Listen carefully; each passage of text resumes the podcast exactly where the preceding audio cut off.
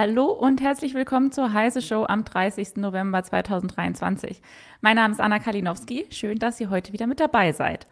Dabei sind heute auch Volker und Alex, der für Malte einspringt. Äh, der ist nämlich leider krank. Gute Besserung an dieser Stelle. Hallo, ihr beiden. Ja, hallo und hey. auch von mir gute Besserung. Also äh, an, nicht an, an Alex, sondern an Malte.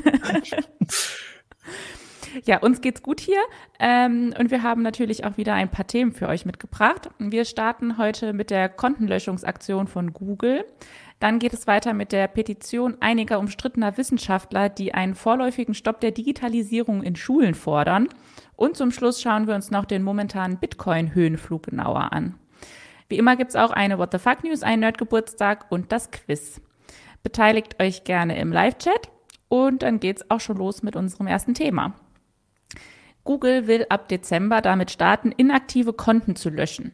Wer sich in den vergangenen 24 Monaten nicht eingeloggt hat, könnte sein Konto verlieren. Der ein oder andere sollte sich also heute vielleicht nochmal schnell einloggen. Ähm, Google sagt, dass die Kontolöschung aus Sicherheitsgründen passiert. Was sind das denn für Sicherheitsgründe? Wer fängt an? Dann, eigentlich Maltes Thema gewesen, lustigerweise. Deswegen fange ich doch jetzt einfach mal an. Ähm, ja. ja. weil du Malte vertrittst. Das finde ich genau. super. ähm, Google hat halt, sagt zumindest, dass sie natürlich solche Konten eher missbraucht werden, weil sie keine Zwei-Faktor-Authentifizierung haben, weil sie auch sonstige keine Sicherheitsmerkmale haben und die halt, äh, wenn sie gekapert sind, auch keiner mehr mitkriegt, weil natürlich kein anderer mehr drauf zugreift. Das heißt, die, äh, die laufen möglicherweise oder werden für, für Angriffe verwendet, für, für Scam-Angriffe und so weiter. Und das will natürlich Google verhindern. Generell geht es natürlich auch darum, einfach mal aufzuräumen, nach wie vielen Jahren jetzt äh, Google Mail beziehungsweise Google Account. Auch da hat sich natürlich viel angesammelt. Ich glaube, die sind ganz froh, wenn sie auch ein paar Karteileichen loswerden. Aber vorgeblich sind es auf jeden Fall Sicherheitsgründe, ähm, weil natürlich so ein Konto, was unbeobachtet ist permanent und keine Kontaktdaten mehr hat, die zum Beispiel gültig, gültig sind, einfach ähm, ja nicht, nicht mehr wirklich sicher ist. Zumindest aus Google-Sicht. Und es ist ja auch mal ganz sinnvoll, sowas mal wegzutun. Ne? Also ich meine, das einerseits kostet es dann doch noch irgendwie Speicherplatz. Das ist jetzt für Google vielleicht nicht so relevant, aber ähm, die, ich sag mal, die ganze, die ganze Datenhaltung, die Datenbanken dahinter, das, das ist einerseits wichtig, dass man die sicherlich immer mal durchspült, in Anführungszeichen. Ähm, und auf der anderen Seite ist es halt schon auch ganz interessant natürlich, ähm, umgekehrt die Leute jetzt nochmal aufzuscheuchen. Nämlich all diejenigen, ähm, die sich jetzt wieder anmelden, die sind ja für Google plötzlich wieder interessant. Also alle die, die vorher sozusagen Konten vergessen haben, die räumen jetzt auf. Entweder tun sie die Konten weg, damit ist es auch für Google hilfreich zu wissen, aha, dieses Konto ist gar nicht mehr relevant. Und umgekehrt werden halt ein paar andere Leute plötzlich wieder da sein und feststellen, oh, Vielleicht habe ich bestimmte Daten einfach immer noch abgespeichert, die genutzt, aber war gar nicht mehr aktiv im Konto. Ähm, und äh, so sind sie für Google natürlich auch wieder relevant und interessanter, weil Google dadurch neue Verknüpfungen herstellen kann. Oder alte wiederherstellen kann, sozusagen. Bei, dieser erneuten, bei diesem erneuten Einloggen von Leuten, die jetzt äh, das nochmal versucht haben, scheint es aber auch Probleme gegeben zu haben. Bei uns im Forum haben ein paar Leute geschrieben, dass sie jetzt ähm, sich mit einer Telefonnummer verifizieren mussten und das nicht wollten. Und das war früher anscheinend nicht so und jetzt muss man eine Telefonnummer angeben da haben jetzt halt ein paar Leute ein Problem, die sich jetzt nochmal einloggen wollten. Ja, wenn sie die nicht allem, angeben wollen. Vor allem brauchst du die Telefonnummer für äh, die Google Mail-Konten. Also wenn du keine Mail benutzen willst, dann kannst du auch noch ohne auskommen. Aber es ist halt schon schwierig, da so drum, drum, drum zu kommen, weil ähm, Google auch diese Verifizierung natürlich möchte, weil sie eben auch verhindern wollen, dass das missbraucht wird. Aber natürlich hat es auch Vorteile, wenn man so eine verknüpfte Telefonnummer für irgendwas, ich meine, Google wird die jetzt nicht nutzen, um Spam-Anrufe äh, zu machen, aber natürlich ist es äh, sinnvoll, wenn, wenn man weiß, okay, da ist ein echter Mensch mit einer echten Telefonnummer dahinter. Das heißt, dieser Account hat eine gewisse Relevanz. Ne? Man weiß eben, das ist ein möglich, also die Wahrscheinlichkeit, dass es ein echter Mensch ist, ist höher, als dass es irgendwie der fünfte, sechste Spam-Account ist von irgendjemandem, der mal eben noch ein neues Konto angelegt hat. Das hat natürlich Vorteile und deswegen will man das natürlich auch bereinigen und sagen, okay, Leute, dann gebt halt die Telefonnummer an. Wenn ihr Mail weiter nutzen wollt, ansonsten löscht man euch euer Konto ja, ich verstehe auch, dass Leute sagen, nee, warum soll ich Google meine Telefonnummer äh, geben? Andererseits haben sie natürlich auch Google hat ja schon mein Mailkonto, großartig. Genau. Also ja. wer so argumentiert hat, aber irgendwie auch an einer Stelle nicht mehr mitgedacht, würde ich sagen. Na, aber klar, ja. man möchte vielleicht nicht noch, ne, also viele Leute haben das ja, hat Alex ja angedeutet, durchaus für bestimmte Konten auch genutzt. Es gibt auch viele Spammer, die das nutzen. Das kann man natürlich hervorragend damit versuchen zu vermeiden. Also nicht hervorragend, aber es ist ein guter Weg, das für die meisten zu vermeiden, dass das halt Konten sind, mit denen irgendwelcher Schindluder getrieben wird. Ähm, insofern ist das schon, wie gesagt, es gibt durchaus positive Effekte, weswegen das sinnvoll ist, dass da Google nachfragt, ob deine Mailadresse, äh, Quatsch, ob deine Telefonnummer hinterlegt ist. Ähm, aber äh, ja, das, wenn das manche Leute nicht möchten, dann machen sie sich auch die richtigen Gedanken. Finde ich auch gut. Wenn die sagen, ich möchte Google meine Telefonnummer nicht geben, dann sollten sie aber zum Beispiel auch kein Android-Telefon benutzen, weil äh, in aller Regel hat Google sonst die Telefonnummer. Genau. Also da, da hängen ganz viele interessante Gedanken dran, auf jeden Fall, nur an dieser Aufräumaktion. Also ich finde auch, das ist ähm, auch zum Beispiel bemerkenswert. Äh, Gmail ist ja vor 15 Jahren oder so gestartet. Da haben am Anfang natürlich ganz viele auch ein Konto erstellt, das sie möglicherweise nie wieder nutzen. Der Name ist aber belegt. Und durch diese sehr interessante äh, Gestaltung von Google, dass man eben jeden überall Punkte reinsetzen kann, ist immer dieselbe Adresse, sind halt sehr viele E-Mail-Adressen noch einfach grundsätzlich belegt. Ne? Also es hilft auch da schon, glaube ich, mal einfach mal aufzuräumen und dann nochmal, vielleicht kann man dem, äh, jetzt nach der Aktion mal gucken, ob sein, ob der Name vielleicht frei ist, den man eigentlich haben wollte. Also das ist durchaus, ja, es schadet nicht und Google guckt ja auch drauf, ob die Konten in den letzten Jahren aktiv waren, äh, was da überhaupt drauf liegt und so weiter. Also die haben ja schon Kriterien, nach denen sie gehen und die meisten Accounts werden halt tatsächlich einfach nicht mehr genutzt. Und die, die jetzt darauf hingewiesen wurden, jetzt sich doch einloggen, na, wie gesagt, dann die zählen dann wieder als, als richtiger Google-Account, die kann man eben auch fürs Marketing dann wieder benutzen und für Werbung ausspielen. Also ist eher, wir mal, Win-Win, zumindest für Google. Und für die Nutzer eigentlich auch, weil sie halt die Adresse entweder eben dann wegschmeißen oder eben weiter nutzen können. Was ich mich frage, was gerade auch im Chat schon mal irgendwo aufkam, ähm, wie will man denn so Spam-Accounts durch diese Löschaktion entfernen? Weil die sind doch irgendwie, die sind doch aktiv, oder? Die ganze Zeit die schicken ja die ganze Zeit die Spam-Mails von dem Account. Mm, gut, das ist, das ist tatsächlich ein Argument. Ich gehe auch davon aus, dass sie natürlich äh, in dem Zuge auch versuchen, die Leute anzuschreiben, sagen, ey, gib doch deine Telefonnummer an. Und wenn darauf permanent nicht reagiert wird, dass sie eben auch solche Accounts eher flaggen zum Löschen als äh, andere. Und ähm, so ein Spammer nutzt ja in der Regel nicht immer die gleiche Adresse weil natürlich die geblockt werden. Wenn irgendwo eine Adresse Spam kommt, wird die natürlich auch weggeblockt. Das heißt, er braucht eh immer neue Adressen. Und je mehr du aus diesem Pool rausnimmst, ist natürlich, glaube ich, für Google auch sinnvoll. Das wird nicht der Hauptgrund sein. Natürlich, Spammer gibt es immer wieder, die können auch ganz einfach ein neues Konto anlegen mit einer Fake-Telefonnummer. Das, da lässt sich vieles eh schon ähm, anderweitig umgehen. Aber also insofern ist das Argument jetzt nicht, glaube ich, nicht die, der Hauptgrund für die Kontenlöschung, aber ähm, jedes E-Mail-Konto, was irgendwo frei rumschwört, das ist, wird auch GMX und Web.de und wem auch immer so gehen, ähm, ist ein Problem, weil wenn da keiner Zugriff hat äh, oder es keiner benutzt, einfach keine Kontrolle stattfindet, was mit diesem Konto geschieht. Ne? Ähm, vielleicht noch für die Leute interessant, die jetzt angeschrieben wurden, die aber vielleicht ihre Telefonnummer nicht angeben möchten und dann in der Gefahr sind, dass ihr Konto gelöscht wird. Was hat man dafür Konsequenzen? Also was ist dann alles davon betroffen, dass wir das vielleicht einmal klären, damit die Leute wissen, was dann vielleicht weg ist?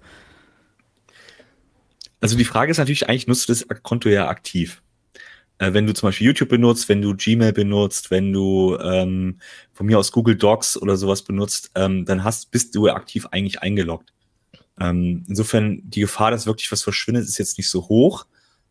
Aber klar, Google hat gerade am äh, im Laufe der Zeit immer mehr gefordert, dass du dich irgendwo einloggst mit einem Account oder dich zumindest anmeldest, damit du kommentieren kannst und so weiter. Und es hängt natürlich alles an diesem einen Account, wenn du den, äh, wenn du das mit verknüpft hast. Da ist halt die Gefahr, dass das zumindest die, die Kommentare wechseln, dass irgendwelche gespeicherten Daten wechseln. Äh, wobei ich davon ausgehe, dass Google ähm, schon nicht einfach alles löscht, was jetzt in den letzten, also was jetzt relativ neu ist. Die gucken halt, okay, hat er vor zehn Jahren sich mal eingeloggt? Okay, nee, offensichtlich nicht also äh, die letzte 10 hatte ich mal eingeloggt, ich lösche, wir löschen das jetzt, das ist kein Problem. Aber ähm, da hängt schon einiges dran im Google-Universum, wenn man das so will. Aber wie gesagt, entweder nutzt es aktiv, das Ganze, dann ist es ein Problem, dann fällst du aber nicht unter diese Löschung und nutzt es nicht, dann war es dir sowieso egal, in der Regel. Ich würde auch sagen, ne? also ganz, an, wer, wer, zwei Jahre sich nicht in, in dem, wer nichts, oder wer zwei Jahre lang dieses Google-Konto nicht aktiv genutzt hat, der wird wahrscheinlich dieses Konto für irgendwelche Dinge mal verwendet haben, wofür man den Hauptaccount nicht nehmen wollte, was auch immer, oder hat sich Mailadressen reservieren wollen damit, äh, aus Gründen, weil man auch dachte, ach, das ist ja eine tolle Adresse, ist ja cool. Und wenn man sich jetzt nicht einloggt, dann verliert man die halt. Und äh, ich gehe mal davon aus, dass der, der grundsätzlich der Schaden vergleichsweise gering ist, der Gewinn für Google aber umso größer, weil all die Leute jetzt denken, hey, ich muss mich da doch nochmal anmelden. Ähm, die, die haben, sehen ja einen Wert in dieser Adresse ähm, ja. Und äh, selbst wenn sie zwei Jahre lang nichts damit gemacht haben. Ähm, und äh, insofern ist es für Google interessant. Und ähm, wenn man eben keinen Wert drin sieht, dann ist es auch völlig egal. Ich wüsste jetzt tatsächlich gar nicht, ob ich noch irgendwelche Mail-Konten habe bei Google, ähm, die ich zwei Jahre nicht genutzt habe. Das ist ja auch noch eine Herausforderung. Finde ich das überhaupt noch, dieses Konto? Hast du so viele? Weiß ich nicht. Ich, ich glaube nicht. Ich glaube, ich habe relativ wenige Google-Konten gehabt. Ich habe bestimmt mehr als eins. Auch für irgendwelche Testzwecke oder so, die man mal angelegt hat. Aber ich krieg, ich check die ja nicht mehr. Ich kontrolliere auch nicht, wenn die mit irgendwas verknüpft sind. Okay, keine Ahnung, ich, ich habe noch keine Mail bekommen. Also die Testaccounts, die ich angelegt habe und seit zwei Jahren, fünf Jahren nicht nutze, haben jetzt noch keine Nachrichten bekommen, dass irgendwas wegfällt. Also es kann auch nicht so viele betreffen, die das wirklich aktiv nutzen oder mal aktiv genutzt haben. Das werden halt alles sehr viele tote Accounts sein. Ähm, und dann gibt's ja noch so viele Spezialdinger wie früher YouTube-Konten, die du halt extra angelegt hast für YouTube und so, die du halt dann nur sowas nutzt, weil du keinen Klarnamen angeben wolltest. Oder Kinder-Accounts, die mit dem anderen Account verknüpft sind, die fallen ja oft dann gar nicht drunter unter diese Löschung, weil die eben doch äh, mit irgendwas anderem noch verknüpft sind, weil die noch zugänglich sind. Und die ignoriert dann Google auch erstmal. Also das ist ja, äh, das große reine Machen ist jetzt nicht, die machen, die passen schon auf, dass sie nicht äh, versehentlich Konten löschen, die vielleicht doch noch in Benutzung sind. Und da kommt eh schon so schon genug zusammen wahrscheinlich. Nico Ernst schreibt ja auch in den Kommentaren, dass es anscheinend auch normal ist, dass nach zwei äh, inaktiven Jahren Konten gelöscht werden. Bei ihm wurde nach zwei Jahren ein OneDrive-Konto von Microsoft auch gelöscht. Scheint jetzt ja. gar nicht so ungewöhnlich zu sein. Also andere Anbieter sind da wesentlich rigoroser. Also äh, ähm, ich glaube, ähm, Hotmail zum Beispiel, was ja auch äh, längst zu Microsoft gehört, äh, hat da nach zwölf Monaten teilweise Accounts äh, schon weggeschmissen. Yahoo ist auch sehr extrem in der Hinsicht äh, gewesen. Ich weiß nicht, ob es immer noch so ist, aber also Google ist da schon eher die Ausnahme, weil eben viel mehr dranhängt als nur der Mail-Account. Ähm, so, irgendwann ist halt Zeit dafür, dann doch äh, die Datenbank ein bisschen sauber zu machen. Ne? Also können wir als Fazit sagen, äh, die wollen ein bisschen aufräumen. Für normale Nutzer sollte eigentlich überhaupt gar kein Problem entstehen. Man muss also vermutlich gar nicht aktiv werden. Also alles halb so schlimm. Ich denke, also ja. dramatisch ist es nicht tatsächlich. Ja, ja. denke ich auch. Ein bisschen aufräumen ist eigentlich macht man es im Frühling, ne? Ja, naja, vielleicht wollen die, vielleicht wollen die aufgeräumt ins neue Jahr starten. Das kann ja, man auch, auch als schlecht. Anlass nehmen. Halber Ballast. Hier, niemand hier, hat hier, auch Volkers E-Mail-Adresse veröffentlicht. legovolker69 at gmail.com. Woher wusstest du, dass die so lautet? Das ist die. Moment, ich muss nachgucken. Ich habe nämlich das Passwort vergessen. Die hast du bestimmt. Schön ist ja auch Bika456 schreibt, ich habe, äh, ne, hat bestimmt 20 Konten, 17 können weg. Das ist auch super, dass Google für einen aufräumt. Ist das großartig. So, wenn wir sonst nichts mehr dazu zu sagen haben, würde ich. Ich glaube, wir sind uns einig. Ja. Ich finde den Kommentar okay. von Against Nazo noch sehr schön. Bin zwei Jahre nicht zur Arbeit erschienen, danach wurde ich gekündigt. Kann man nicht meckern eigentlich, oder? Da ja. bei zwei Jahren. Nee, zwei Jahre nichts tun, dann erst gekündigt werden, das hat was. Das klingt gut. Können wir ja auch mal ausprobieren. Hallo? Dann werde ich direkt wieder gekündigt hier jede Sendung, jede Sendung geht eine neue Kündigung raus. Ja, Wahrscheinlich krass. ist bei mir andersrum. Ich wurde die ganze Zeit, ich bin eigentlich schon längst gekündigt, ich tauche nur immer wieder hier auf. okay. Äh, bevor es hier direkt beim ersten Thema schon eskaliert, gehen wir mal in die erste Rubrik. Die What the Fuck News der Woche. Heute geht es um Microsofts hässlichen, hässlichen Weihnachtspulli. Ähm, wir hatten ja sogar überlegt, ob wir uns einen Weihnachtspulli für die Quizshow äh, besorgen von Windows. Ähm, jetzt hat Windows auch den diesjährigen Pullover vorgestellt und wir sind dann leider doch raus. Moment, ich äh, zeige euch den einmal. Zu geizig sind. ja, er ist aber auch nicht besonders schön, muss ich sagen. Also da ist ja gar nichts, da ist gar nichts weihnachtlich dran. Moment, sorry, es dauert einen Moment. So, ich habe jetzt. Nee, der ist einfach nur hässlich. Das gibt ja so, ne? Gleich. Ja. Ja, ist so. Also. Da ist nämlich die Windows XP-Wiese drauf. ich finde, aber der ist halt unweihnachtlich, finde ich. Deshalb mag ich den nicht. Ja, das ähm, stimmt. Clippy war weihnachtlicher, oder? Ja, Weiß ich zeige euch, ich zeige euch auch gleich noch die, die Pullis aus den letzten Jahren. Aber auf jeden Fall hat uns halt auch der Preis abgeschreckt. Der Pulli äh, ist nämlich ausschließlich über den Microsoft US Store erhältlich. Zum Ladenpreis von 70 Euro kommen dann noch knapp 19 Euro Steuern und Versandkosten in Höhe von 28 Euro dazu. Das ergibt unterm Strich 116,50 Euro. Das ist, war uns dann vielleicht auch ein bisschen viel für den hässlichen Pulli.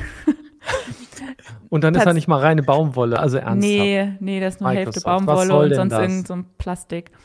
Ähm, aber tatsächlich spendet Microsoft einen Teil der Einnahmen vom Ugly Christmas Sweater an einen äh, gemeinnützigen Zweck. Dieses Jahr ist es The Nature, Nature Conservancy, eine gemeinnützige Naturschutzorganisation. Oh, ich kann heute nicht reden. Es tut mir leid. Naturschutzorganisation in den USA. ähm, den Ugly Christmas Sweater bringt Microsoft jetzt schon seit 2018 jährlich raus. Und ich zeige euch mal noch die anderen Modelle.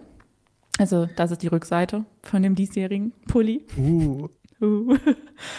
Hätte man da das ist also die Moment, das ist das jetzt der Blick in die Gegenrichtung? Das ist ja was Neues. Ich glaube ja. Ja, krass. Das ist schon. Ja, das, das ist ja der Hammer. Jetzt wissen wir ne? mal, wie es in die oh. andere Richtung aussieht. Ja. Also jetzt, jetzt seid ihr doch angefixt. Aber hätte oh, man da nicht wenigstens, spannend. hätte man da, da nicht wenigstens einen Weihnachtsmann hinstellen können ja, oder so? Oder? Dann hätte man immer so, oder so, so einen schmelzenden, schmelzenden Schneemann oder so. Aber hier ist schon ein schmelzender Gletscher vielleicht zu sehen. Nee, das sind doch Wolken, oder? Meinst du, das ist, Ich glaube, es sind Wolken. Ich glaube, das sind Wolken. Das könnte, ja, das könnten Wolken sein. Es könnte aber, aber auch sieht ein bisschen aus wie sein. Ja. Jetzt müsste man wissen, da können die Leute ja gleich mal gucken. Man, ich glaube, man findet im Internet, Internet, genau, danke, so heißt unser CMS, im Internet relativ schnell raus, ähm, wo diese Aufnahme gemacht wurde. Die ist ja sehr bekannt geworden, auch durch den Fotografen. Und ähm, guck doch mal in die andere Richtung. Nico weiß schon offenbar, wo es ist. Dann kann Nico doch mal gerade gucken, was eigentlich in Wirklichkeit in die andere Richtung zu sehen sein müsste. Ist es ein, Berg, Berg, oder sind es Wolken? Nix. Aber ich finde, ein, ein, schmelzender Gletscher wäre doch, wär doch auch was. okay, äh, dann haben wir hier, das war letztes Jahr der Pulli. Ja, der den ist hätte super. Ich, den hätte ich cooler gefunden. Da ich Aber hatte so tatsächlich. Richtig, hm? richtig weihnachtlich ist der ja auch nicht, bis auf diese möchte gern Schneeflocken, die ja, auch noch falsch sind. Ein bisschen, ein bisschen haben Aber sie jeder weiß, dass die sechs, sechs äh, dingsig, fingerig, wie heißen die denn? Oh Gott, ich müsste es besser wissen. Die Symmetrie von Schneeflocken ist doch anders. Ah, ja, okay, hm, das stimmt. Also wenn das diese komischen Sternchen da Schneeflocken sein sollen, ich weiß es nicht. Ich glaube, es sind keine. Der ist Oll. Ja, halt Klammer. aber der schön. sagt wenigstens auch Happy Holidays und so. Das ist so ein bisschen, ist, haben sich da ja, ein bisschen mehr Mühe gegeben, finde ich. Ja, aber der, oh, der war super der hier. 2021? Ja, mein, mein Sweeper Pulli. Der ist auch super, ja. Und der hat natürlich den Weihnachtsbaum tatsächlich. Das ist natürlich äh, schon, mhm. schon schick. Und der hat auch richtige Ach. Sterne. Guck, mit sechs. Mhm. Nee, sind sechs? Das ist mehr. Ja, doch, sechs, sechs sind es noch acht? zähle ich. Nee, wie heißt denn das? Ach, ja, sind das nicht acht? Hier bei dem sind es doch acht. Da kann ich nicht zählen. Eins, zwei, drei, äh, vier. Achso, das sind acht. acht. Ja, das, das ist falsch. Das ist auch falsch. Meine Güte. Ähm, Gucken, ob sie es hier richtig haben. Nee, Untitled Paint. Das ist auch sehr schön. Die, der ist natürlich ja auch schick. Mit dem Windows also. 3.1 Startbutton. Ja. Ach nee, Windows 95, Entschuldigung, äh, oder? Aber nee, das ist Windows 3.1. Ich weiß nicht mehr, wie das Aber aussah. Die Windows 3.1 hatte keinen Startbutton, ne? Hm. Nee, eben. Deswegen bin ich gerade hm. verwundert. Man kommt schon durcheinander. Mein Gott, hoffentlich kommt das nicht in der Quiz-Sendung vor. Äh, total abgelust. Also auf jeden Fall finde ich, dass die hier alle ein bisschen mehr weihnachtlich was drin hatten als jetzt. Ja, hier ist aber auch, nee, bei mir hier ist ja auch Ein bisschen haben sie da so diese, diese, so ein bisschen Norweger Pulli-Style. Ja, aber die haben ja auch nicht, Norwegen hat ja auch nicht immer Weihnachten, ne? Müssen wir mal festhalten. Glaubt man vielleicht, ist aber nicht so. Schade. Ja, das stimmt. Schade. So, das war der erste. Ja, gut, der ist auch nicht weihnachtlich. Genau, ich mir auf, das ne? neuen zu holen. Ähm, nicht? Der ist, wie gesagt, für das Geld ist die Qualität so ein bisschen fragwürdig, sage ich mal. Also die Tragqualität, es ist schon gut gemacht, aber ähm, naja, es ist halt Plastik, ne? Du bist da schon ganz gut drin in dem Ding. Welchen hast du jetzt davon? Den, den hatte ich tatsächlich, den. ich habe den gekauft. Der kam auch ein Jahr, also den habe ich leider so bestellt, dass ich ein Jahr später erst tragen konnte, weil der kam erst nach Weihnachten an. Schade. Das war sein halt, ne? Ähm, tja, aber seitdem habe ich gedacht, der eine reicht dann auch, ne? Also so lustig okay. auch ist, aber ist auch sehr Insider-mäßig dann immer. Wie viel, hast du für den, wie viel hast du für den bezahlt 2018? Boah, äh, da noch nicht lügen, aber das war auch schon teuer. Also es waren bestimmt auch so 70 Euro oder so. Mit, also mit Versand auf jeden Fall. Ähm, also billig war auf jeden Fall nicht. Ja. Also, ja. Hm. Muss man sich schon überlegen. Ich glaube, es kam dann fast an die 100 Euro irgendwann auch ran. Mit Versand und allem. Okay. Naja, Hauptsache, sagst, ich glaube, ich habe keinen Zoll darauf bezahlt. Das ist schon mal, schon mal gut. Das ist nur, nur ein paar Steuern. Okay, aber du hast jetzt trotzdem nicht so richtig Werbung dafür gemacht. Für den nee, Preis, weil ähm, es ist halt ein Insider-Gag. Das ist funktioniert zwischen uns funktioniert das, wenn wir den gerade hier auch sehen. Wenn du den so trägst, ich habe ihn bei uns auf der Weihnachts nicht auf der Weihnachtsfeier, auf der Grillfeier ge, äh, Weihnachtsgrillen äh, getragen. Da haben genug Leute gesagt, ach guck mal, den kenne ich doch, das ist ja lustig. Aber es funktioniert nur im Nerd-Universum von uns, außerhalb wird es schwierig. Da hä, was ist das denn? So ein Quatsch. Ja, alle. ja, genau. Gott, was für ein hässlicher Pulli. Was ist denn das für eine Geschmacksverirrung? okay. Ähm, können sich ja alle überlegen, ob sie den noch bestellen möchten. Er ist jetzt auf jeden Fall erhältlich in Windows XP Style. Die Frage war auch, ob die limitiert sind. Ja, die gibt's immer nur in dem jeweiligen Jahr. Danach kannst du halt nicht mehr, ähm, also im nächsten Jahr kannst du nicht mehr kaufen. Weil wenn du das dieses jetzige äh, äh, Dings haben willst, Motiv, dann musst du das auf jeden Fall jetzt kaufen. Ich hatte nach dem Karl Klammer Pulli von letztem Jahr gesucht, weil ich dachte, wäre lustig, wenn wir den für unsere Quizshow ja. alle anhaben würden. Und da habe ich nur so super komische Shops aus China gefunden, wo die Qualität wahrscheinlich noch viel schlechter gewesen wäre. Und ähm, die haben trotzdem irgendwie 50 Euro gekostet. Da habe ich gesagt, nee, machen wir nicht. Machen wir nicht. oh, jetzt ah. haben wir. Ah. Oh, das ah. ist die, die Wallpaper. Also Ach was. leider. Ah. Ach ja, das hatte schon jemand geschrieben, dass da ein Weinberg ist. Ja, Nico, Nico Ernst hat das geschrieben. So, und das, das ist, ist, jetzt ja der, das ist jetzt der Blick in die andere Richtung. Passt das zu dem eben? Das ist. Nee, welcher, welcher ist denn jetzt welcher hm. Blick? Ich komme total durcheinander. Seit wann stehen denn da irgendwelche. Das sieht ja komplett Nassen anders aus. hässlich. Er ist schon mal nicht grün, ne? Das ist schon mal schwierig. Ja, also ich genau. glaube, das ist die Richtung, wie das normale ja, Bild ne? ist. Genau, ja. würde ich auch denken. Da hat der Klimawandel so. aber auch zugeschlagen, ne? Also so grün, wie das mal war, ist das da auch nicht mehr. Ja, aber das sind, sind das nicht alles Wein? Ist das auch Weinberg? Doch, doch. Ah ja, ist auch Wein. Ist Wein ja, es ist nicht braun, das ist einfach nur so. Ja, es ist im November. Weinberg. Genau, das sind halt die Blätter im, im November 2022 wurde dieses Bild geschossen. Also das ist einfach jetzt schon äh, äh, Laub aber, sozusagen. Aber auf, auf, dem, auf dem Wallpaper ist da Wiese, oder? Gewesen. Ja, da war Wiese. Das ist ja auch schon 2000. Da muss ja vor, wahrscheinlich, keine Ahnung, wann, wann ist XP rausgekommen? 2001? Nee. So um den Dreh. Weiß nicht mehr genau. Ach Gott, das Gedächtnis. Also was wir uns einigen können, ist auf jeden Fall, da hinten ist nicht ein äh, Gletscher, äh, nee. wenn man sich umdreht. ähm, nee, genau, da wahrscheinlich war, noch Folgen gewesen. Äh, da, da war mehr so ein Mast, der, der, den man so einfach rausgelassen. Da ist die Gegenrichtung. ja. ja, da haben also sie vielleicht anstatt von diesem Gletscher. Mast, haben sie den Gletscher halt auf den Pulli gepackt. Ja, wie Weihnachten, na klar, ist ja. genau, ein, der Weihnachtsgletscher. Okay. Dann äh, würde ich sagen, machen wir jetzt aber mal mit unserem zweiten Thema weiter, bevor wir uns hier völlig im ugly Christmas Sweater Strudel weiter nach unten bewegen. Ähm, jetzt kommt ein bisschen ein ähnlich kontroverses Thema wie der oh Weihnachtspulli von Microsoft. Ähm, es, äh, über 40 Wissenschaftler aus Deutschland, Österreich und der Schweiz fordern nämlich einen vorübergehenden Stopp bei der Digitalisierung von Schulen und Kitas. Grund dafür seien wissenschaftliche Erkenntnisse, dass sich die Nutzung digitaler Medien enorm schädlich auf die Entwicklungs- und Bildungsprozesse von Kindern und Jugendlichen auswirke. Der Unterricht mit Tablets mache Kinder bis zur sechsten Klasse sogar dümmer. An dieser Petition gibt es mittlerweile sehr viel Kritik. Die Unterzeichner seien zuvor schon durch Unwissenschaftlichkeit und Polemik aufgefallen. Was haltet ihr denn von dem Ganzen? Ja, also ja. die sind dadurch, also erstmal kann man die Frage, oder kann man, kann man das unterstützen? Ja, die sind dadurch aufgefallen. Da sind einige ähm, Unterzeichner dabei, also nicht alle, ich kenne auch längst nicht alle, aber es sind einige dabei, die erstmal gar nichts mit dem Bildungswesen zu tun haben. Ähm, und äh, andere sind halt als, äh, sag ich mal, bekannte Digitalkritiker äh, vielleicht zu nennen. Ne? Also da gibt es so einige, ähm, insbesondere den Herrn Spitzer, der schon seit Jahr, gefühlt Jahrzehnten immer wieder ähm, ganz schlimme ähm, Befürchtungen hat, was die Digitalisierung angeht, in verschiedensten Art und Weisen.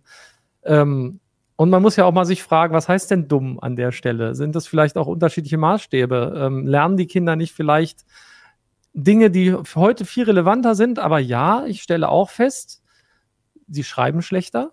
Das ist wahr. Das ist tatsächlich so. Also es ist, glaube ich, auch durchaus nachgewiesen. Ähm, aber das lag jetzt nicht unbedingt vielleicht daran, dass man Tablets benutzt hat, sondern das lag daran, ähm, wie man zum Beispiel den Kindern äh, das Schreiben beigebracht hat. Und das sind ganz andere Entscheidungen gewesen, die haben überhaupt nichts mit der, mit der Digitalisierung zu tun, sondern einfach mit den Ideen, wie man glaubt, dass Kinder in der, in der frühen Schulzeit lernen, richtig zu schreiben und zu lesen. Und das war, glaube ich, einfach ein Trugschluss, das so zu machen, wie es die letzten Jahre gemacht wurde, lange. Und ich meine, das ist so eine Polemik, Tablets und Laptops machen Kinder dümmer. Da sagt man so, ja, klingt ja erstmal plausibel, weil ähm, jeder hat so ein bisschen Erfahrung gesammelt, so, okay, ja, Kinder, die halt äh, die ganze Zeit mit dem irgendwelchen Medien beschäftigt sind, mit irgendwie mit abgelenkt sind, vielleicht auch die Herausforderung, überhaupt mit so einem Gerät umzugehen. Aber es ist eben auch die Sache, ähm, wie krieg, bringt man Kindern das eben bei? Wie, das sind ja Sachen, die, an denen kommt man auch äh, heute nicht mehr vor, nicht als Erwachsener, noch nicht als Kind. Es ist also durchaus sinnvoll, den Kindern äh, früh an sowas ranzuführen, ihnen halt den richtigen Umgang damit zu zeigen. Und dann ist eben die Frage, was hat man jetzt gemessen? Sind die Kinder jetzt, wie gesagt, sind irgendwelche ähm, ähm, bestimmten Metriken, stimmen nicht mehr, wie gesagt, schreiben, lesen, was auch immer. Oder sind es eben eher so äh, Faktoren, die man jetzt eben noch nicht messen kann oder nicht misst mit, äh, was die digitale, äh, digitales Lernen eben vielleicht besser macht. Und da gibt's ja, gab es ja auch direkt die Widerrede, dass eben ähm, andere, dass viele Wissenschaftler eben sagen, nee, das bringt schon was, äh, die Kinder auch früh in die Digitalisierung zu gewöhnen und damit umzugehen.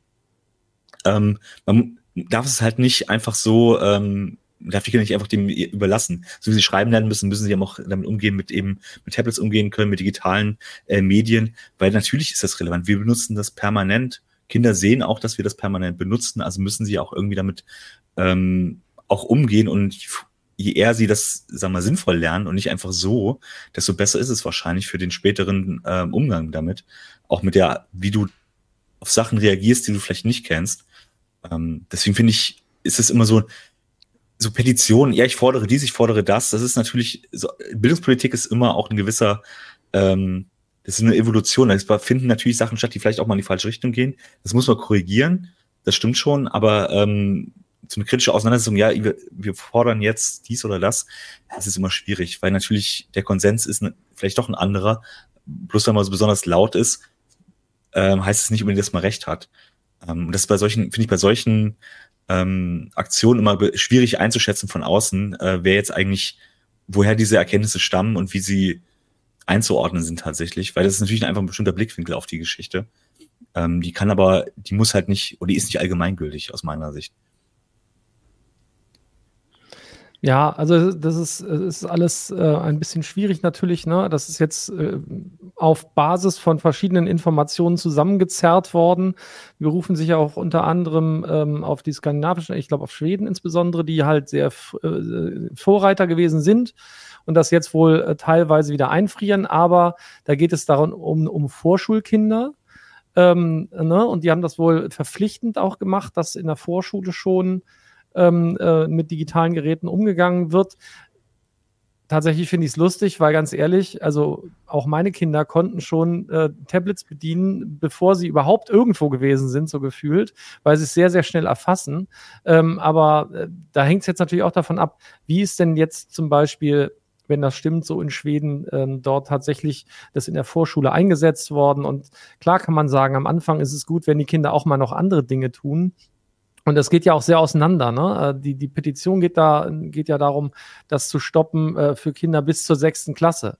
Also ich finde zwischen ja. Vorschule und sechster Klasse ist schon auch noch ein ganz schöne Spannbreite. Und ich finde dann die Argumente so ein bisschen vereinfachend. Ähm, das das finde ich halt nicht richtig. Ähm, natürlich hapert es, glaube ich, noch vorn und hinten da, äh, daran, auch wie es in der Schule zum Beispiel eingesetzt wird.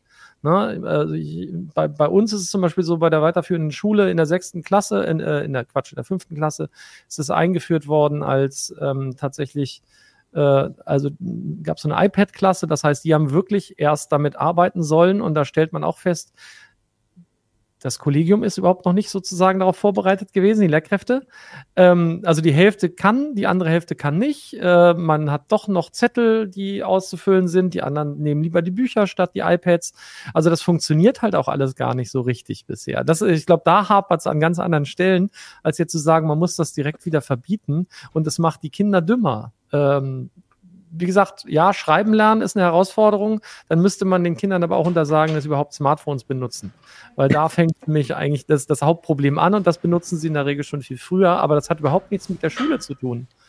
Ähm, und wie gesagt, der, der Punkt, den ich eben genannt habe, also spe speziell, wenn es jetzt um Lesen und Schreiben geht, da gibt es, glaube ich, ganz andere Versäumnisse, wo man sich eher drum kümmern müsste, als dass man ausgerechnet sagt, das muss jetzt nicht so sein. Man muss es mal richtig machen, ja, aber deswegen zu sagen, man muss es stoppen, ist, glaube ich, der falsche Weg. Ich finde auch, also ich würde Volker auch voll zustimmen, dieses, das richtig machen, das ist nämlich die Herausforderung. Ähm, vieles wird halt einfach gemacht und man sagt, ja, okay, Digitalisierung, ja, da müssen wir eben eben Tablets oder äh, Laptops hinstellen.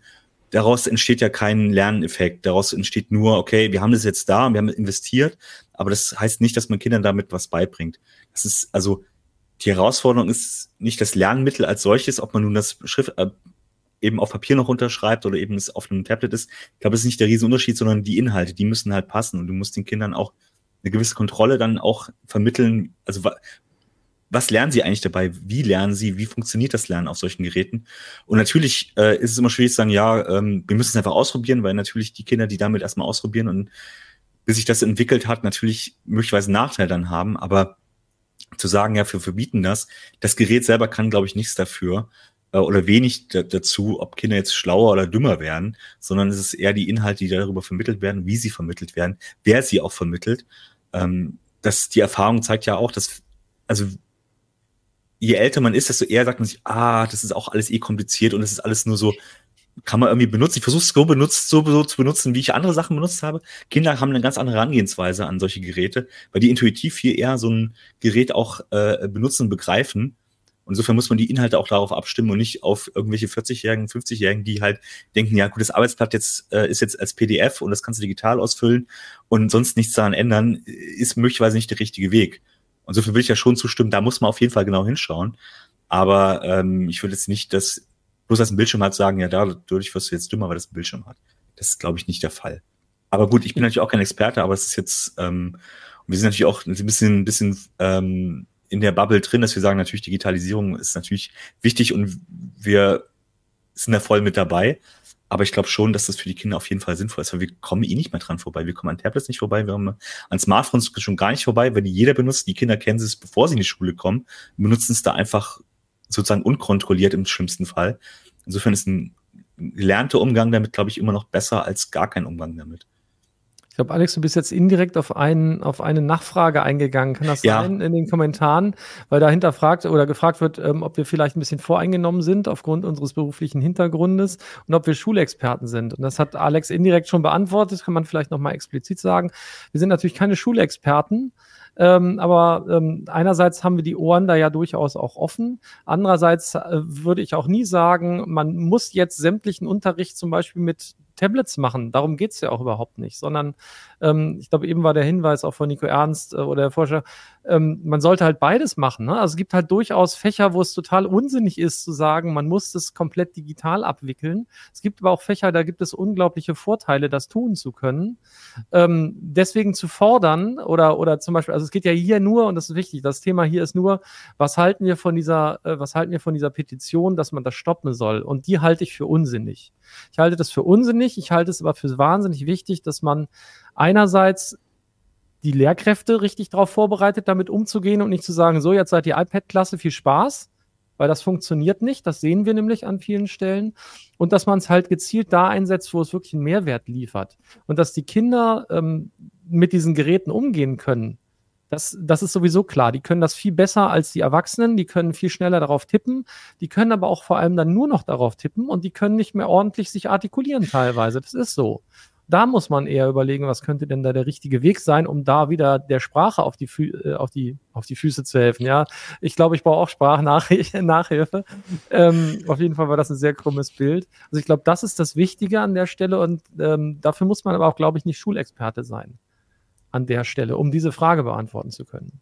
Also die Konzepte fehlen, ähm, das ist halt reingepresst worden. Natürlich sind teilweise wirtschaftliche Interessen da, ähm, da gibt es Lobbyarbeit, äh, auch von bestimmten Unternehmen. Nicht umsonst gibt es zig iPad-Klassen und keine Android-Klassen. Das hat vielleicht auch noch andere Hintergründe, dass es einfach nicht so gut funktioniert. Ähm, aber ich glaube, da, da ist relativ klar. Diese, die, also mein Standpunkt zumindest, ich glaube, das teilen wir hier wahrscheinlich, ähm, diese Petition ergibt so keinen Sinn. Ähm, alles richtig zu machen dauert Jahre und da muss man Erfahrungen sammeln, aber man muss auch generell sich überlegen, ähm, wie muss eigentlich das Curriculum aussehen, wie muss man mit den, wie muss man die Kinder ranführen und wie schafft man es, wenn man sagt, handschriftliche oder die Handschrift an sich ist wichtig, stelle ich auch immer wieder fest. Ich schreibe kaum noch per Hand und mir tut nach zwei Minuten die Hand weh, wenn ich nicht tippe, sondern schreiben muss.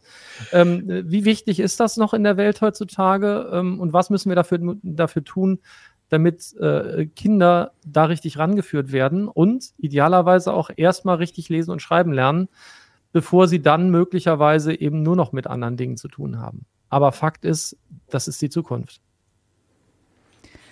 Ich würde mal ein bisschen in die Kommentare schauen, was es da noch so für Meinungen gibt. Äh, Pucci, weiß ich nicht, ob so ausgesprochen wird, hat einen nicht ganz ernst, gemeint, äh, ernst gemeinten Vorschlag. Ähm, er sagt, oder sie, ich weiß es nicht. In Deutschland sollten sie wohl eher lernen, mit einem Faxgerät umzugehen. Dann sind sie auf der Höhe der Zeit in der deutschen Verwaltung. ähm, dann haben wir aber auch ernst gemeintere Kommentare, zum Beispiel von Nico Ernst. Er sagt, was Alex sagt, Kinder kennen heute Tablets etc. schon lange, bevor sie in die Schule kommen, dass sie dort dann gar nicht stattfinden würden, äh, stattfinden würde sie meiner Meinung nach erst recht verwirren. Was haben wir noch? Werbung. Ihre IT-Landschaft ist hochkomplex, Ihre Anforderungen an IT-Sicherheit sind hoch und eine einfache Migration zu einem Hyperscaler ist nicht ohne weiteres möglich? Die IT-Lösungen von Norris Network bieten die perfekte Grundlage für Ihre Multi-Cloud-Strategie. Nutzen Sie die Vorteile einer maßgeschneiderten Cloud-Lösung und steigern Sie die Agilität und Effizienz Ihres Unternehmens mit der Cloud-Expertise von Norris Network besuchen Sie www.noris.de slash multicloud.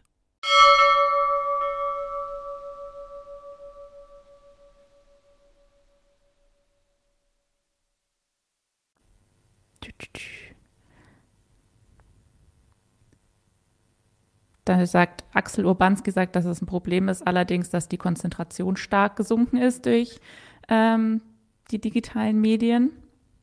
Ja, der Ablenkungsfaktor ist natürlich da. Ne? Und je mächtiger so ein Gerät ist, desto mehr Ablenkung kannst du da draufschmeißen. Ne? Das ist natürlich ähm, ein Fakt, den wir selbst wir erkennen.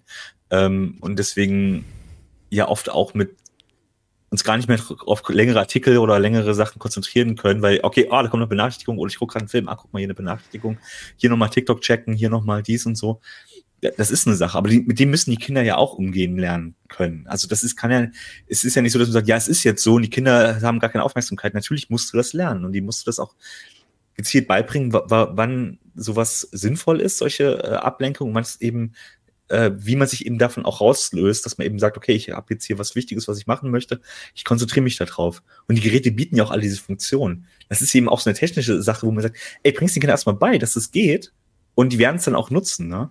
Und man sagt auch, warum, wann es sinnvoll ist und wann eben nicht. Und ich finde, deswegen müssen die Kinder ja auch mit solchen Geräten umgehen. Und wenn das nur zu Hause ist, wenn die Eltern vielleicht auch mal keine Zeit haben und das Gerät einfach so hinlegen, hier beschäftige dich mal und so, dann lernen die das eben nicht. Und sie sehen es auch von anderen nicht, dass es so ist, weil wir selber ja damit ganz schlecht umgehen mit solchen Geräten.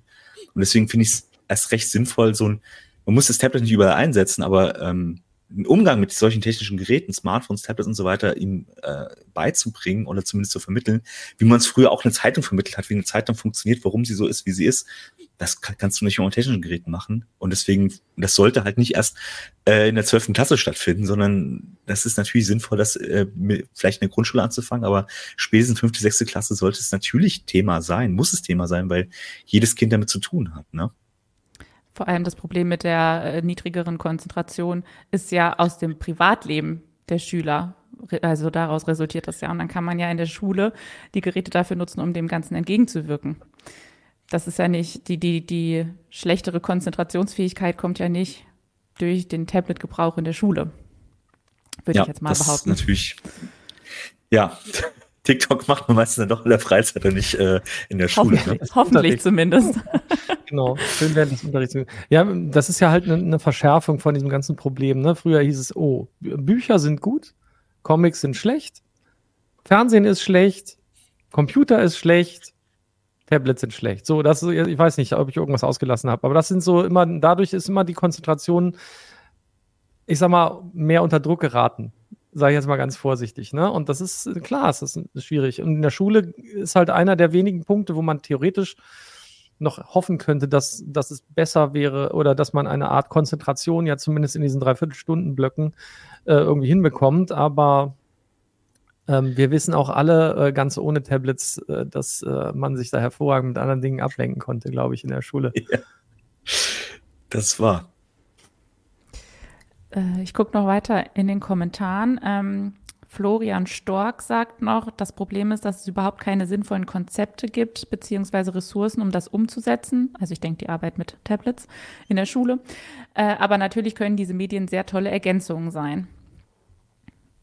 Also das, das Böse ist, sind nicht die Tablets an sich, sondern dass möglicherweise vielleicht die Lehrer noch nicht richtig geschult sind, wie sie damit umzugehen haben ja, wie jedes Werkzeug, du musst es natürlich äh, auch sinnvoll einsetzen. ist einfach nur auf alles, wenn du alles nur mit einem Hammer bearbeitest, äh, wird halt nichts draus. Du musst natürlich gucken, wo ist das sinnvoll einzusetzen und wo nicht. Und ähm, je vielfältiger du auch Werkzeuge kennenlernst, desto mehr besser kannst du halt einsetzen, wenn du es tatsächlich brauchst. Also deswegen muss natürlich auch das in der Schule immer Thema sein, dass es natürlich verschiedene Werkzeuge gibt, die für verschiedene Zwecke sinnvoll sind. Und deswegen, und wenn ich mir so eine Kunstklasse vorstelle, die eben dann nicht mehr auf Papier nur malt, sondern eben vielleicht auch mit so einem äh, digitalen, äh, meistens Tablet dann irgendwas macht, dass da eben auch äh, Sachen entstehen, die vielleicht vorher nicht passiert wären und vielleicht auch Interesse erzeugen, die vielleicht vorher nicht da gewesen wären, ist ja nun nicht falsch. Also das kann man durchaus eben auch machen. Man muss das andere ja nicht direkt dafür wegschmeißen, sondern dass man sagt, okay, Kinder, guck mal, es gibt halt die und die Möglichkeiten.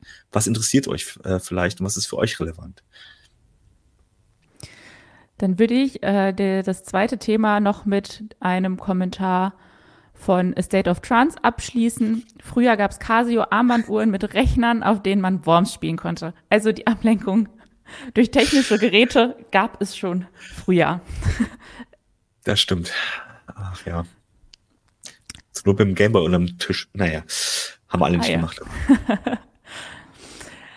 okay, dann würde ich sagen, Thema 2 machen wir zu und gehen in die nächste Rubrik.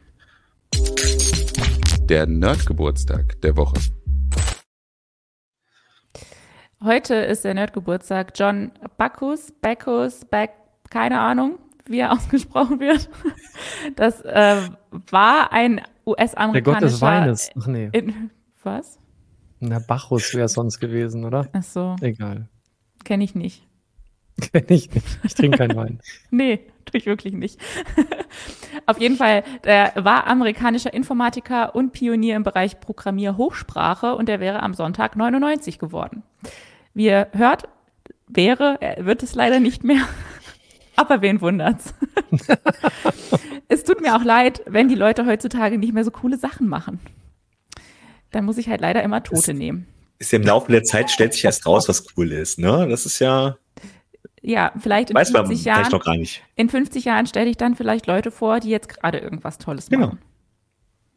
Beim Nord Geburtstag in 50 Jahren in der heiße Show. Oh Gott, nicht hoffentlich schlecht. muss ich in 50 Jahren nicht mehr arbeiten. naja. Ich glaube nicht. Na gut. Ähm, okay. Ich teile euch einmal nochmal schnell meinen Bildschirm, damit ihr den auch seht, den John. Und dann erzähle ich euch natürlich ein bisschen was zu dem. So. Der John Bacchus. Bacchus studierte zunächst Chemie, bevor er zur Army ging und dort zu einem Medizinstudium verpflichtet wurde. Während eines Praktikums in der Neurochirurgie fand man bei ihm einen Gehirntumor, der entfernt werden konnte. Seit der Operation lebte Bacchus mit einer Metallplatte im Kopf. Das hat ihn aber nicht aufgehalten. Danach machte er erstmal eine Ausbildung zum Radiotechniker, bevor er sich doch nochmal an ein Mathematikstudium machte. Als Programmierer ging er dann zu IBM, wo er ein Team zur Forschung fortgeschrittener Programmiermethoden zusammenstellen durfte. Das Ergebnis des Projekts war die Entwicklung der ersten jemals tatsächlich realisierten höheren Programmiersprache namens Fortran. Fortran ermöglichte es Programmierern, komplexe Probleme in einfacheren, menschenunabhängigen Codes zu lösen. Später in seiner Karriere widmete sich Bacchus der Entwicklung funktionaler Programmiersprachen. Er prägte den Begriff Rückführung, Backtracking und war an der Schaffung der Sprache ALGOL 58 beteiligt.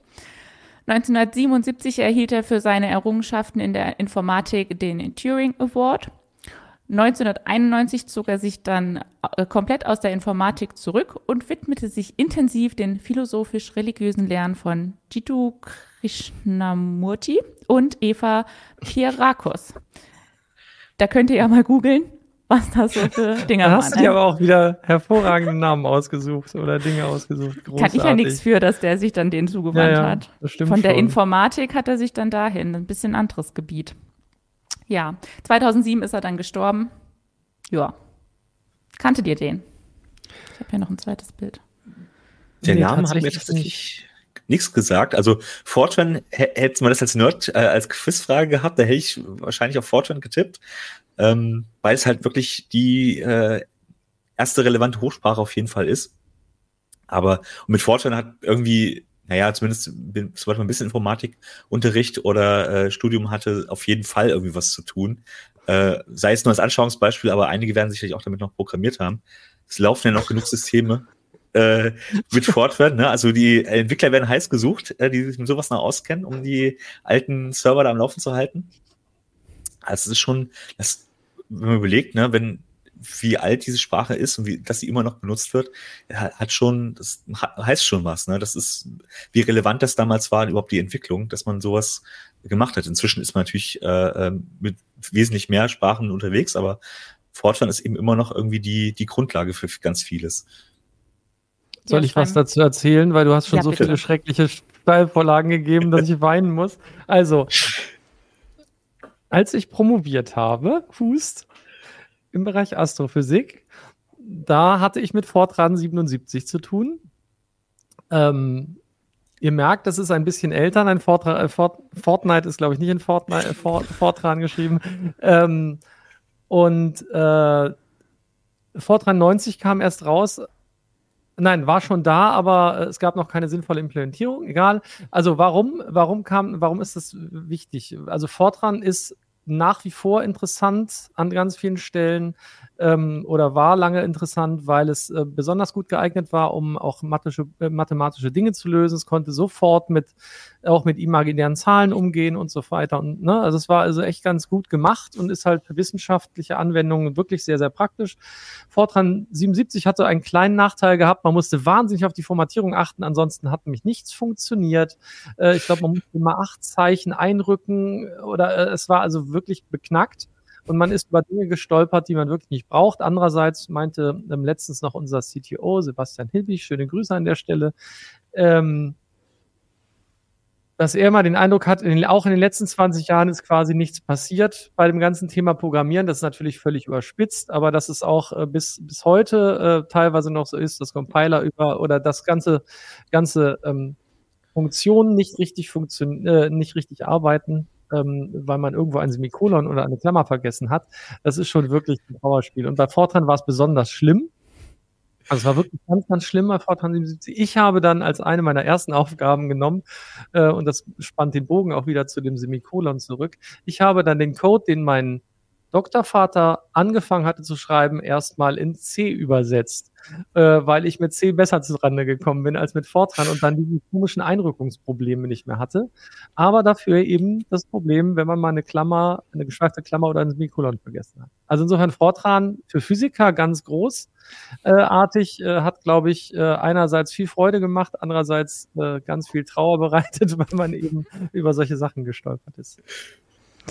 Schön, vielen Dank Aber für, für die Anekdote. Aber du kanntest ihn nicht. Ja, naja, jetzt, jetzt schon. Ihn nicht. Jetzt kenne ich ihn. Das war ja wieder Bildungsfernsehen. War der Vorname? Ich habe den Vornamen schon vergessen. John. vergessen. John, John Bacchus.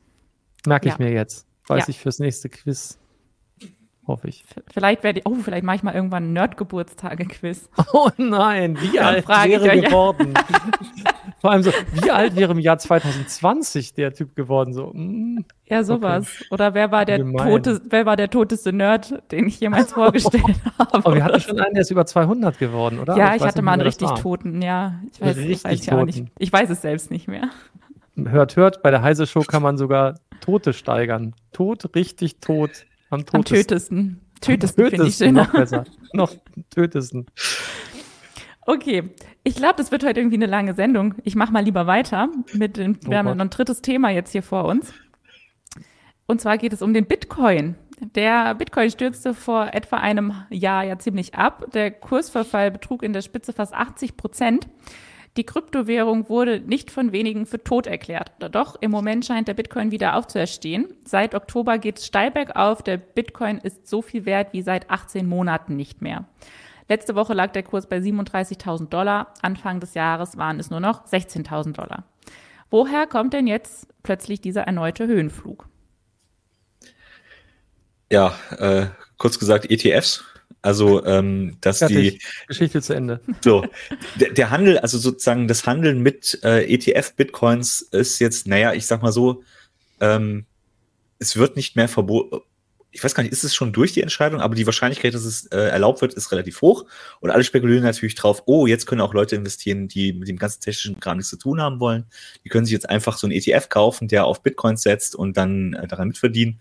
Und dann brauchst du natürlich mehr Bitcoins, die dann irgendwelche Leute kaufen, irgendwelche Institute und so weiter. Und das ist natürlich jetzt, ich sag mal so, wieder so eine Spekulationsblase, weil man hofft, dass es das passiert. Ähm, ob das dann eintritt, sei mal dahingestellt, aber klar, wie wenn du die Menge an Leuten erhöhst, die mit Bitcoin spekulieren, handeln wollen, einfach damit Geld verdienen wollen, steigt natürlich automatisch auch irgendwie die Nachfrage und die äh, Spekulation da drauf. Ähm, ja, das ist so der Hauptgrund dafür. Man kann natürlich auch sagen, ja, es ist eine zyklische Entwicklung. Bitcoin, in einem Jahr fallen sie halt sehr stark, dafür das nächste Jahr geht's wieder hoch, da ist die Halbierung dieser, also die, sozusagen das Errechnen wird wieder schwieriger das sind alles auch Faktoren, aber der Hauptfaktor ist einfach, ja, das wird ETFs mit äh, auf Kryptowährung geben und das eben Bitcoin nun mal als Hauptkryptowährung ähm, das Ding, was am meisten davon profitiert. bei andere, andere sind auch hochgegangen, nicht so extrem, aber äh, auch andere Kryptowährungen profitieren aktuell davon, von dieser Spekulation, dass ETFs halt ganz groß werden im Kryptobereich. Genau, die, die, die sind da alle sozusagen mit im Fahrwasser, ne? Die, die hoffen, also die Leute hoffen, dass das alles mitzieht und deswegen ziehen dann halt auch andere Kryptowährungen wieder an. Ähm, ich bin sehr gespannt. Das wird weiter sicherlich ein großes Auf und Ab geben, aber äh, ETFs sind halt im Moment, äh, habe ich ETFs gesagt? ETFs sind, sind halt gerade Moment, nein, ETFs war richtig. Ich bin verwirrt. ETFs ist richtig, ja. Ja, war richtig. Ich weiß gar nicht, warum mein Hirn gerade gesagt hat, es ist falsch. Äh, ich glaube, weil ich, äh, ah, ich weiß es, weil, weil ich mich, äh, ich wollte es in Verbindung bringen mit den NFTs.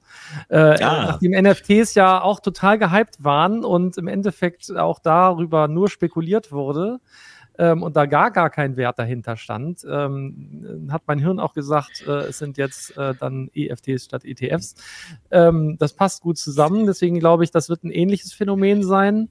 Ähm, weil ich auch nicht glaube, dass die Vermutung, die Nico Ernst gerade im Chat aufgestellt hat, die richtige ist.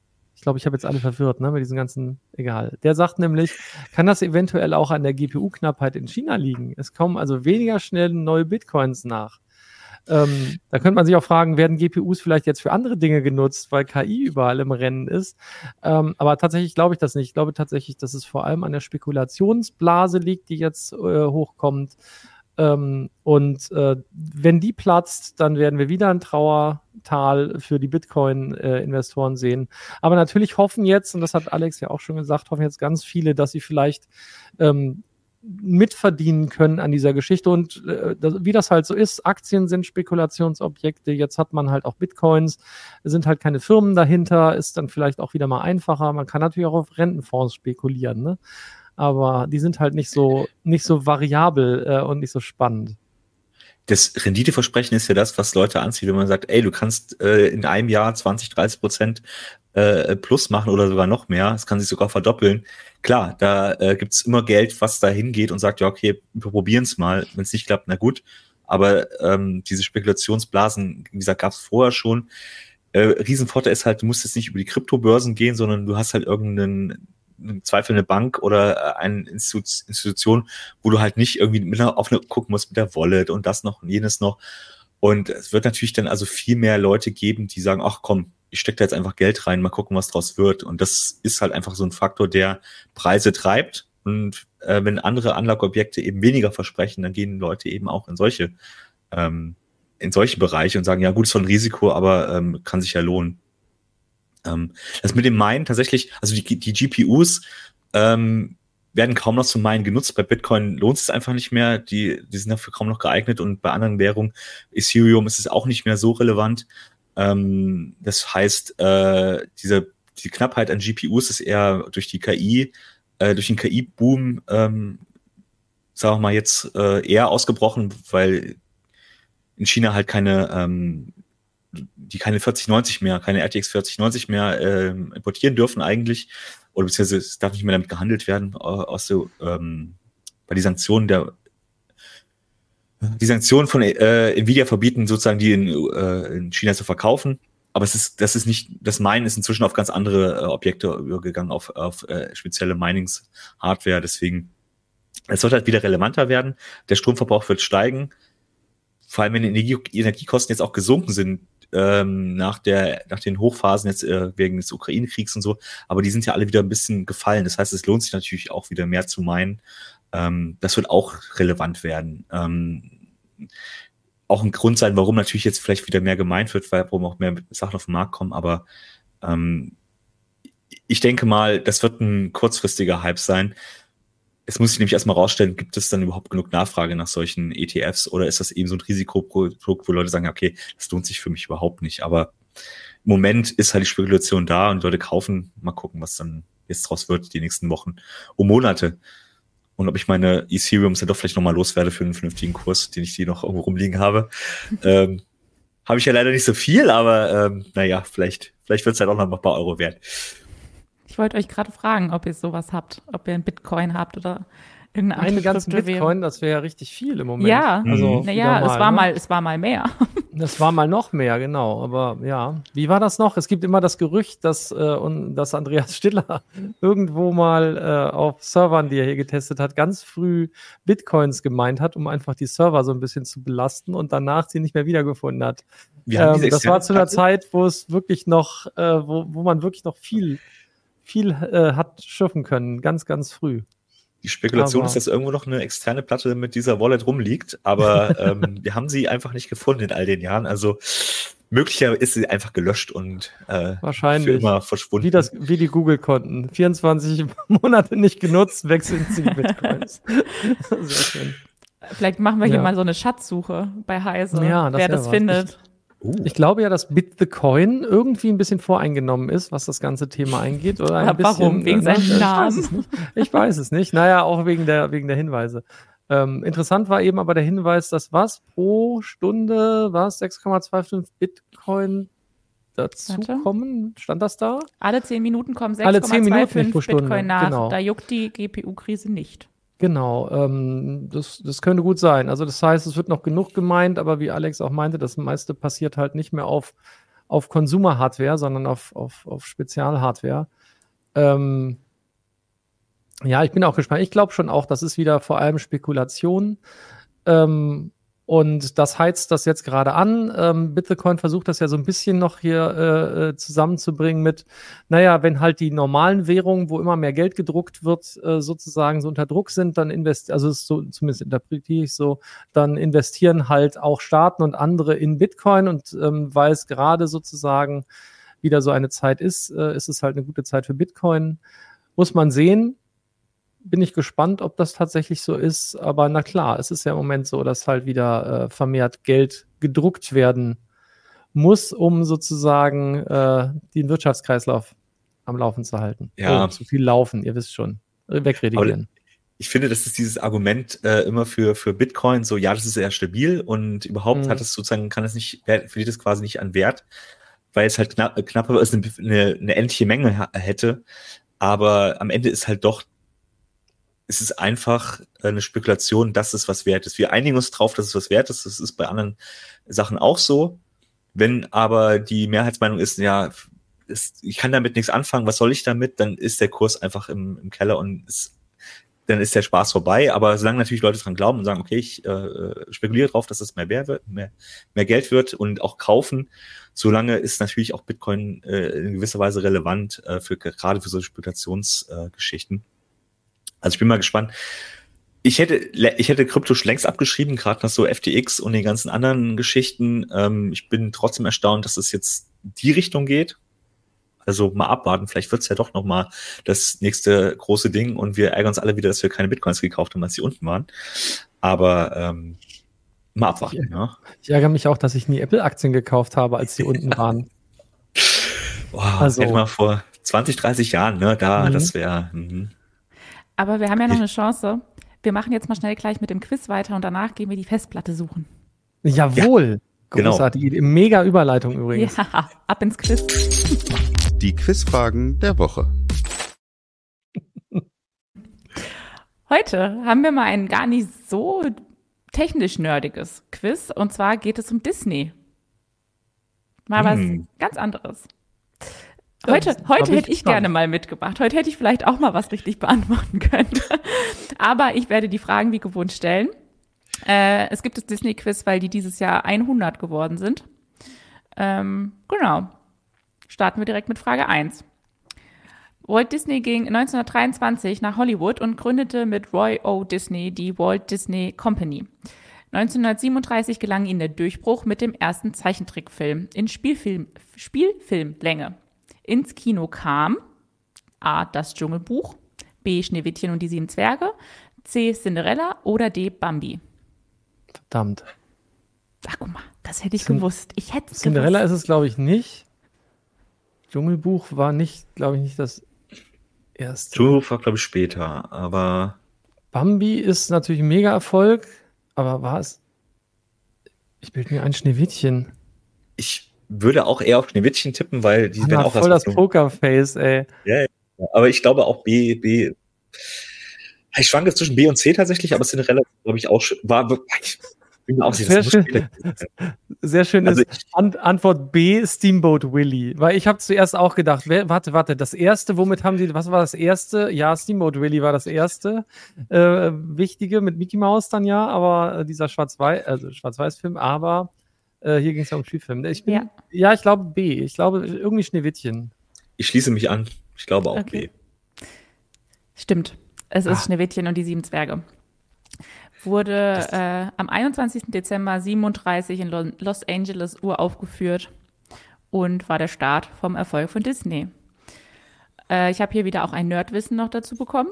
In der deutschen Version existieren drei Synchronfassungen von 38, 66 und 94, von denen nur noch die aktuellste verwendet werden darf. Oh. Aber ich weiß nicht warum. Das steht nicht dabei. Ja, nicht, schade, da das wäre jetzt nochmal spannend. Vielleicht fehlen da irgendwelche Rechte, die Disney nicht mehr hat oder äh, die ausgelaufen sind oder so. Oder da wurden schlimme Wörter benutzt oder so, die man oder nicht mehr sagen darf. Ich weiß aber nicht, nicht mehr sagen darf. Das hat Schneewittchen. Ja, wie groß die Wahrscheinlichkeit? Und heißt es nicht? Das müssen wir noch mal recherchieren. Das ist interessant. Ich finde das äh, spannend, warum die nicht mehr verwendet werden. Ich tippe immer noch auf äh, einfach Rechte ab, abgelaufen und Disney hat einfach eine neue Version bisschen, aufgenommen. Bisschen Cliffhanger, den mir Markus hier mitgegeben ja. hat. Ja, finde ich jetzt spannend. Okay, klären wir irgendwie noch. Aber jetzt zweite Frage. In Die Schöne und das Biest gibt es einen Bösewicht, der es auf die Hauptfigur Belle abgesehen hat. Er ist Gasthausbesitzer, Meisterschütze und Schönling, der Belle unbedingt heiraten will. Um wen handelt es sich? Ronno, Scar, Slim oder Gaston? Ach du. Ich kann, ach, ja, guck mal, ich hätte alles gewusst. Ich hätte heute mitmachen müssen. Ja, ich kann ich euch, hab, ganz ehrlich, das ist, also ich bin gar kein Fan von dieser Geschichte, von dem Film und auch nicht von der Realverfilmung. Ich zeige euch mal ein Bild von dem. Vielleicht, vielleicht ja, fühlt also ihr dann, wie Ich sag heißt. jetzt schon mal D, vorsichtshalber, ne? Also äh, nicht, dass Gaston? da hier jetzt. Gaston. So, aber ähm, Hatte der war schon, ah, hatte der nicht? So, wie sieht der aus? bei Scar ist natürlich aus äh, König der Löwen, ne? Mhm. Der fällt schon mal raus. Stimmt. Und die anderen kenne ich nicht. Also, Ronna eh sagt mir gar nichts, aber er sieht nicht aus wie Ronna. Und Ronno. Slim, Slim, Ronno? Bei mir was? steht Ronno. aber da steht Ronna. Warum steht da Ach so, Ronno? Gott, Da weiß ich leider weiß ich nicht. nicht. Bei mir steht Ronno. Also ja, ich glaube, ich irgendwie bilde ich mir irgendwas, irgendwas mit einem französischen Hintergrund ein. Also und deswegen, da würde ja nur Gaston passen. Ist ja Ich nicht kann die. Sachen auch alle. Ich kann auch Ronno. und Ronno, Scar, Scar, Slim, Slim, Slim. Gaston. Schon gut. ähm, ich glaube, ja, tatsächlich D, auch wenn es, oder? Irgendwas Französisches. Aber der ich kommt auch in dem nicht. Lied vor. Also, das ist, bin mir sicher, dass das ist. Okay, ihr sagt beide D. Gaston. Gaston. Gaston ist richtig. Richtig, wunderbar. Und es kommt keine Frage zu Bernhard und Bianca. Leute, da verpasst ihr was. Bernhard und Da Bianca. hätte ist toll. Anna gesungen. Oh, stimmt. Das habe ich hier schon gemacht, ne? Das wusste ich Ja, aber nicht in der. Heise-Show, aber mal Nee. bei einer. Oh, jetzt habe ich direkt Lust, das zu singen, aber das werde ich hier Ja, in der mach Heise doch, Show mach nicht machen. doch. Nein. Können wir gleich zum Schluss machen. Ach, Aber Anna, ich kann euch das Lied empfehlen. Ich, aber Bernhard und Bianca ist auch, glaube ich, gar nicht Disney. Doch, Deshalb- Was? Na klar, Ist- ist es Disney, aber hallo. Ja? Ah, Aber hallo. Ach was.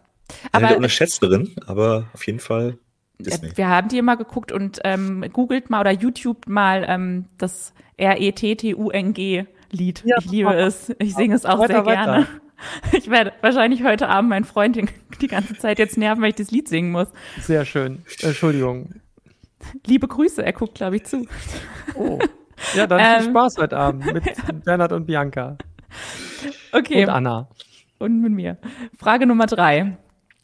Die Disney-Figuren fanden natürlich auch ihren Weg in Computerspiele. Mit Mickey Mouse erschien das erste Disney-Videospiel auf einem Videospielsystem.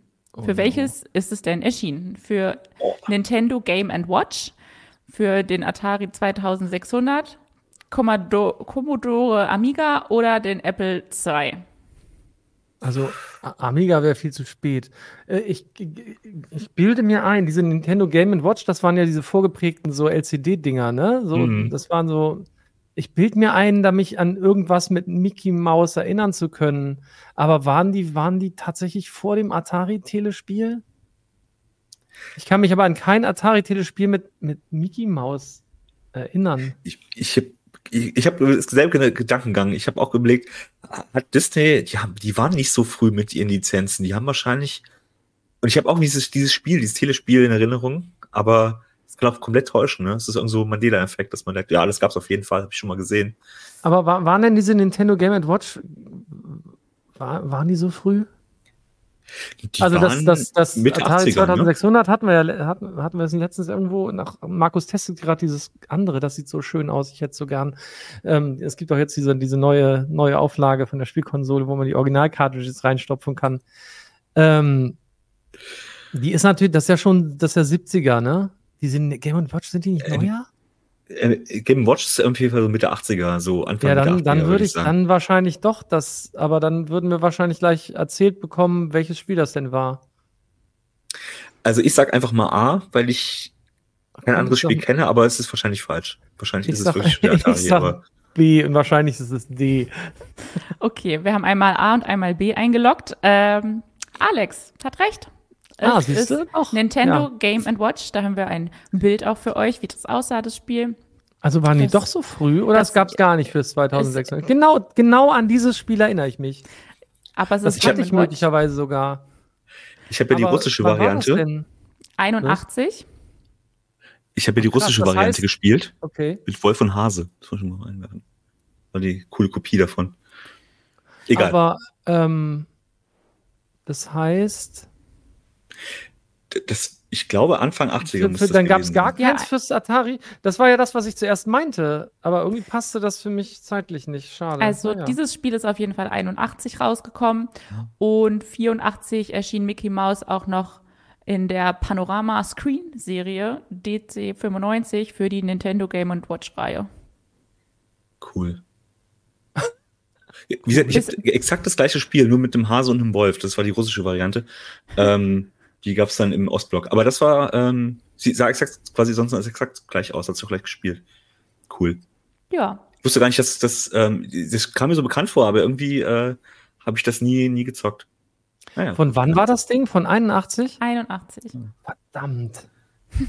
The Sorcerer's Apprentice für das Atari 2600 ist vom Dezember 83. Ah, ah ärgerlich. Naja. Ich hätte gedacht, das ist älter. Naja. Ja, daneben. Pech. Okay, aber das war ja gar keine schlechte Runde. Ähm, vielen Dank euch fürs Teilnehmen, für äh, an die Zuschauer fürs Zuhören, Zugucken. Äh, nächste Woche gibt es ganz normal eine heiße Show. Allerdings, also nicht ganz normal, ich bin nicht dabei. Ich verabschiede, viel, ja, ich verabschiede mich nämlich in Urlaub. Ich brauche Urlaub. ich kann ja schon nicht mehr reden. Ich komme aber noch mal extra für die Weihnachtsquiz-Show natürlich vorbei. Ansonsten äh, verabschiede ich mich schon mal, wünsche allen eine schöne Zeit und bis dann. Aber nächste Woche trotzdem normal 17 Uhr Donnerstag. Echt jetzt nicht, dass alle gehen, nur weil du nicht mehr da bist. ja, ja, nee, genau. nee, findet schon Guck statt. Mal, du kriegst schon mal Urlaubswünsche, das ist danke, total nett. Danke, danke, danke. Auf jeden Fall auch. Danke. Tschüssi. Bis dann. Tschüss. Ciao.